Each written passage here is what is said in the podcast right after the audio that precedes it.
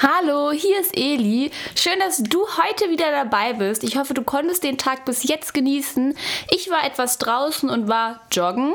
Genau, und das wollte ich dir tatsächlich auch aus einem bestimmten Grund erzählen. Also ich erzähle dir hier nicht äh, 20 Minuten gleich von meinem Tag, sondern ich wollte dir einen Tipp geben. Und zwar ist es ganz wichtig, heute werden wir uns wieder mit dem Thema Geschichte beschäftigen. Da wollte ich dir aber den Tipp geben, dass du nicht den ganzen Tag jetzt irgendwie an meinen Audios klebst und die ganze Zeit dir alles zur Geschichte durchhörst, sondern es ist auch wichtig, dass man vielleicht auch mal rausgeht und den Tag genießt. Und da ist mein ganz zentraler Tipp auch vor den Abi-Klausuren, das habe ich in meinen Vor-Abi-Klausuren auch gemacht, dass man vielleicht auch einfach mal auch wenn es ein Tag vor der Klausur ist, dass man trotzdem noch mal rausgeht. Ich bin abends immer zum Sport gegangen, immer vor meiner Vorbiturklausur. Den Abend davor war ich beim Sport und das hat mir extrem geholfen, weil ich mich nochmal richtig auspowern konnte. Ich habe nicht nur die ganze Zeit an morgen gedacht und deswegen habe ich dir eben auch erzählt, dass ich heute joggen war. Ich habe mich ein bisschen ausgepowert. Jetzt bin ich vorbereitet und kann direkt ganz motiviert losstarten in das deutsch-polnische Verhältnis, was wir uns ja eben jetzt angucken werden. Wie gesagt, also kleb nicht die ganze Zeit irgendwie von meinen Audios. Kannst du natürlich auch machen, aber das kannst du auch während des Joggens machen. Das ist viel cooler.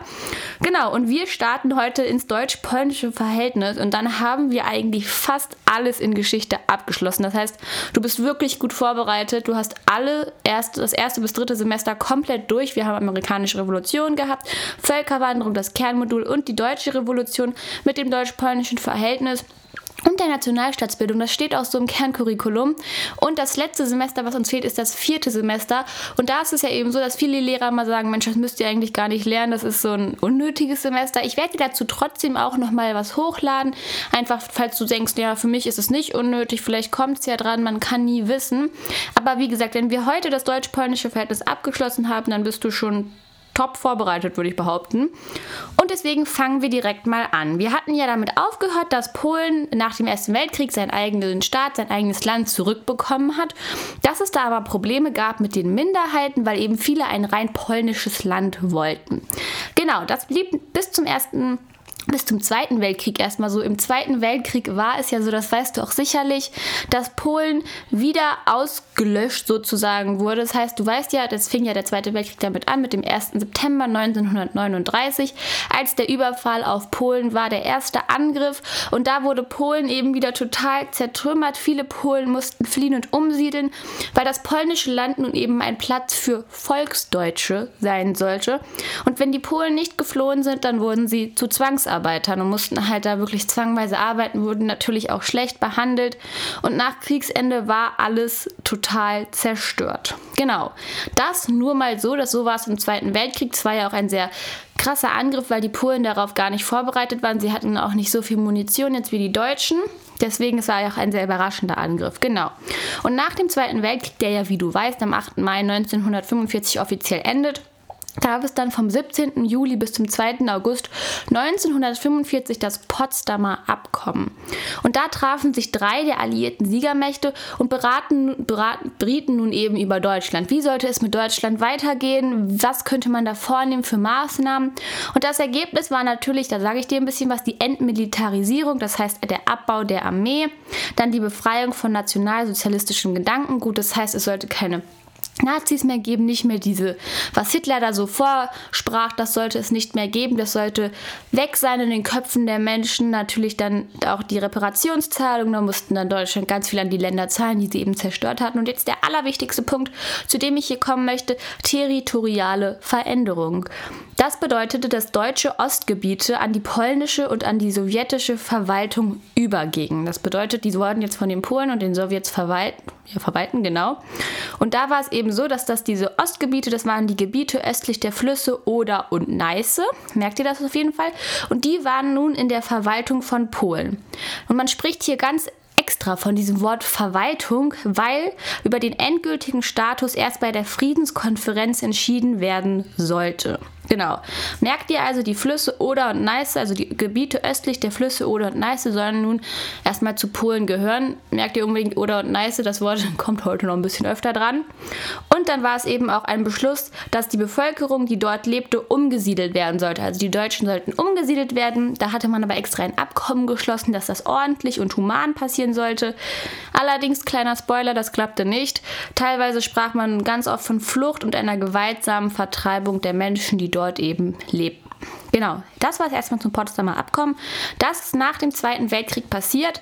Allerdings hatte Stalin eine etwas andere Idee. Er wollte gerne die Westverschiebung Polens. Das bedeutet, dass er eben diese Gebietsgewänge rückgängig machen möchte und er wollte gerne in Polen eine von Moskau abhängige Regierung einsetzen. Das heißt, er wollte wieder über Polen herrschen. Das hat nicht geklappt. Also das kannst du dir vorstellen, dass da eben auch die anderen Siegermächte gegen waren und dann nicht gesagt haben, ja klar, super Idee, stimmen wir mit zu.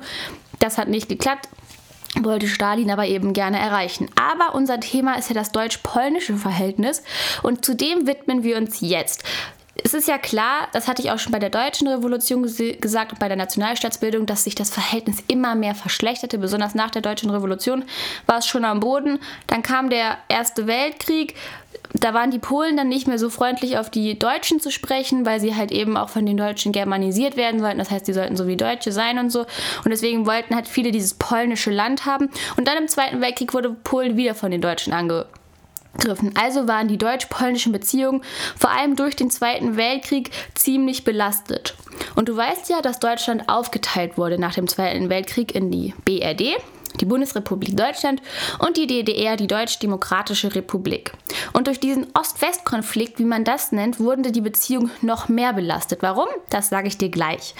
Es war nämlich so, wir gucken jetzt mal uns genauer an, wie war das Verhältnis der BRD und wie das Verhältnis der DDR zu Polen. Da gab es nämlich gewaltige Unterschiede. Es war nämlich so, dass ich dir gesagt hatte, es sollte diese polnische Grenze festgelegt werden. Also die ähm, Oder-Neiße-Grenze nennt man das. Das sind ja die Flüsse, die ich dir gerade gesagt gesagt habe, das sind die Gebiete östlich der Flüsse oder Neiße, sollen nun zu Polen gehören.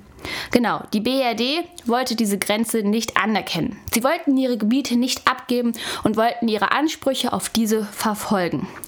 Zudem hatte ich dir gesagt, dass die Umsiedlung, die dort stattfinden sollte, nicht klappte. Das bedeutete, sie war nicht human und eben da, das fand die BRD auch nicht gut und wehrte sich auch dagegen.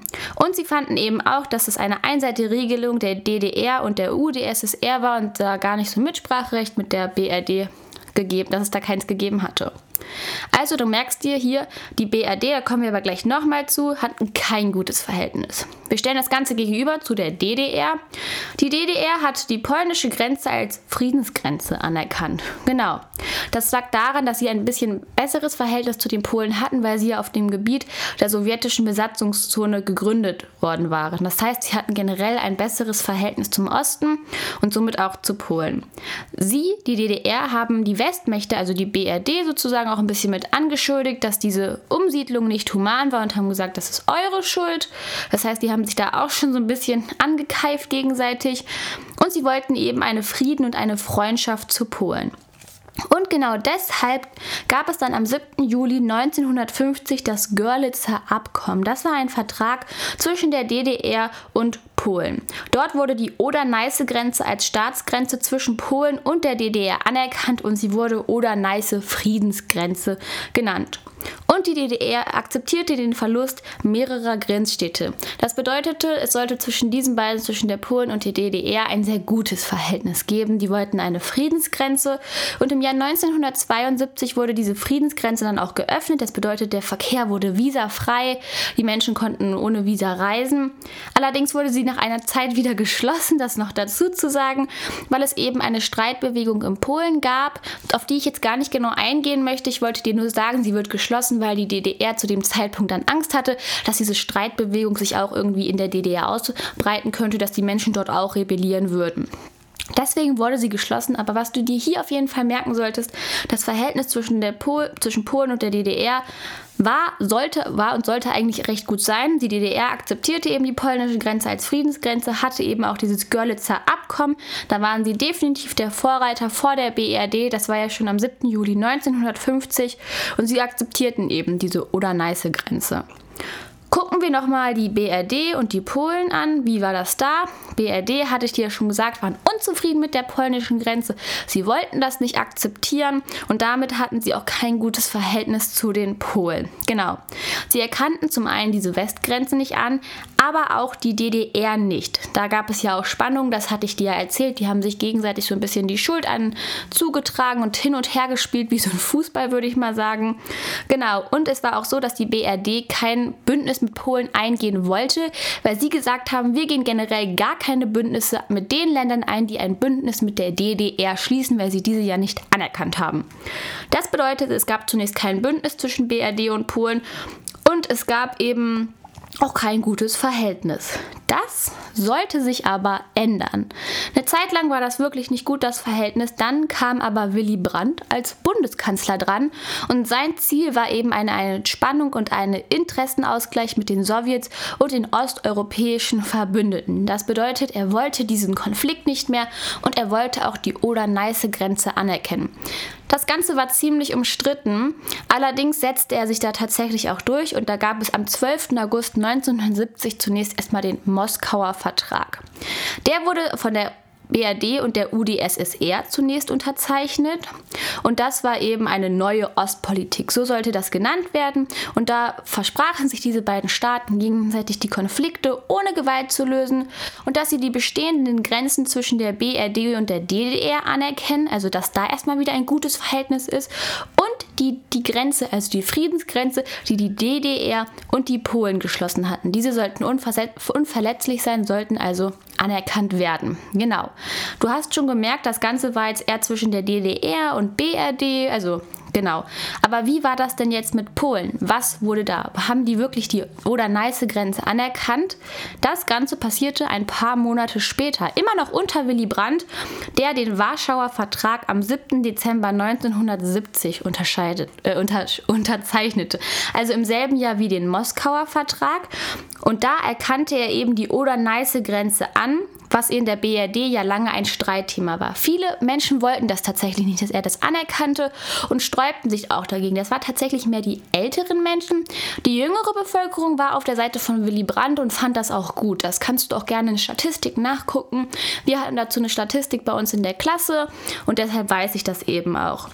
Genau, durch Willy Brandt wurde diese Grenze anerkannt, war aber trotzdem noch umstritten. Und eben dort war es auch so, dass es eine Unverletzlichkeit der bestehenden Grenzen gab und den Verzicht auf gegenseitige Gebietsansprüche. Das bedeutet, man wollte sich nicht mehr bekriegen oder auf irgendwelche, wegen irgendwelcher Gebiete sich dann irgendwie gegenseitig ähm, das Verhältnis verschlechtern. Das sollte nicht mehr sein und die Grenze wurde anerkannt. Beim Warschauer Vertrag sollte dir eigentlich nicht nur das einfallen, dass die Grenze anerkannt wurde, sondern noch etwas ganz Zentrales und das ist der Kniefall von Willy Brandt. Es war damals so, dass ich glaube nach dieser Unterzeichnung, dass es ein Ehrendenkmal in Polen gab ähm, zu dem Warschauer Ghetto und da ging Willy Brandt eben hin. Da waren noch ganz viele Kameras und ähm, polnische Menschen natürlich auch. Und er kniete sich dann vor dieses Denkmal. Und das sollte eine Art ja, Schuld Einbüßung sein. Also er wollte sich sozusagen dafür entschuldigen, was die Deutschen den Polen damals angetan hatten. Und dieser Kniefall ist in die Geschichte eingegangen und Willy Brandt hat dafür auch mal, ich glaube, sogar den Friedensnobelpreis erhalten, weil er eben diese Schuld eingebüßt hat und sich ja sozusagen vor allen entschuldigt hat. Und das war das erste Mal, dass das eben passiert ist. Das sollte dir auf jeden Fall im Kopf bleiben. Wenn du es nicht wusstest, weißt du es jetzt, ist auch toll. Genau, und dann gab es eben noch 1972 eine gegründete Schulbuchkommission. Da sollten nationale Sichtweisen überwunden werden. Das bedeutet, das deutsch-polnische Verhältnis sollte wirklich besser werden. Genau. Jetzt habe ich dir erzählt, wie die Beziehungen waren zwischen der BRD und Polen. Sie waren erstmal schlechter, dann wieder wurden sie viel besser. Das hast du gerade gemerkt. Ich habe dir auch das, die Beziehung zwischen den Polen und der DDR erklärt, die von Anfang an eigentlich ganz gut waren. Wir sprechen hier von einer Friedensgrenze und dass die Polen eben auch, ähm, dass die DDR mit den Polen ein gutes Verhältnis wollten. Aber wie ist das jetzt heutzutage? Jetzt haben wir ja wieder ein geeintes Deutschland. Und da ist eben die Frage, sind die Verhältnisse immer noch gut oder nicht?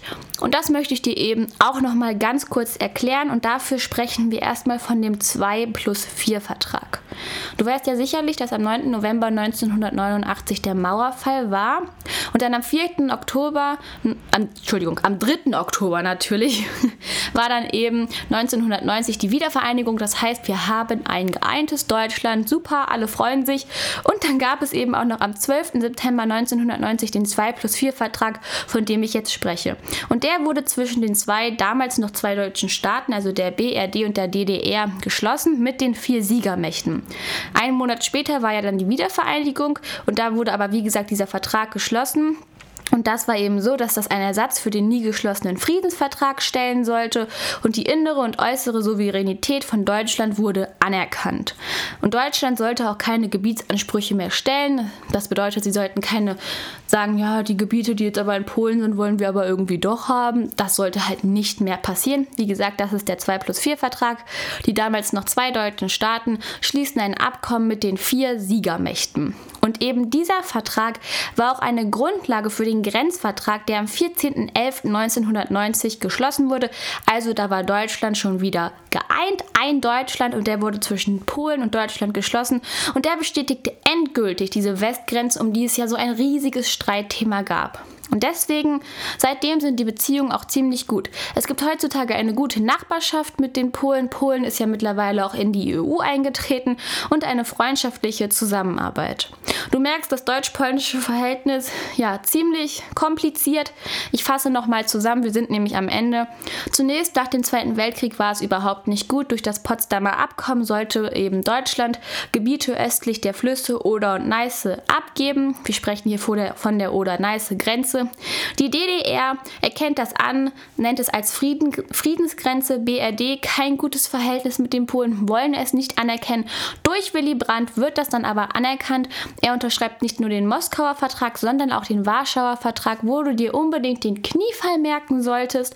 Und das Verhältnis heute ist durch den 2 plus 4 Vertrag, der ja die Grundlage für den Grenzvertrag zwischen Deutschland und Polen war, viel, viel besser geworden. Jetzt sind wir am Ende. Wir haben dieses ewig lange Thema deutsche deutsche Revolution und Nationalstaatsbildung nun endlich abgeschlossen. Wir haben die Wiederherstellung Polens abgeschlossen und das deutsch-polnische Verhältnis. Das heißt, du musst dieses dritte Semester, bei mir war es das dritte Semester, kannst du jetzt auf jeden Fall gut. Du kannst das natürlich noch öfter anhören, damit es noch besser sitzen bleibt.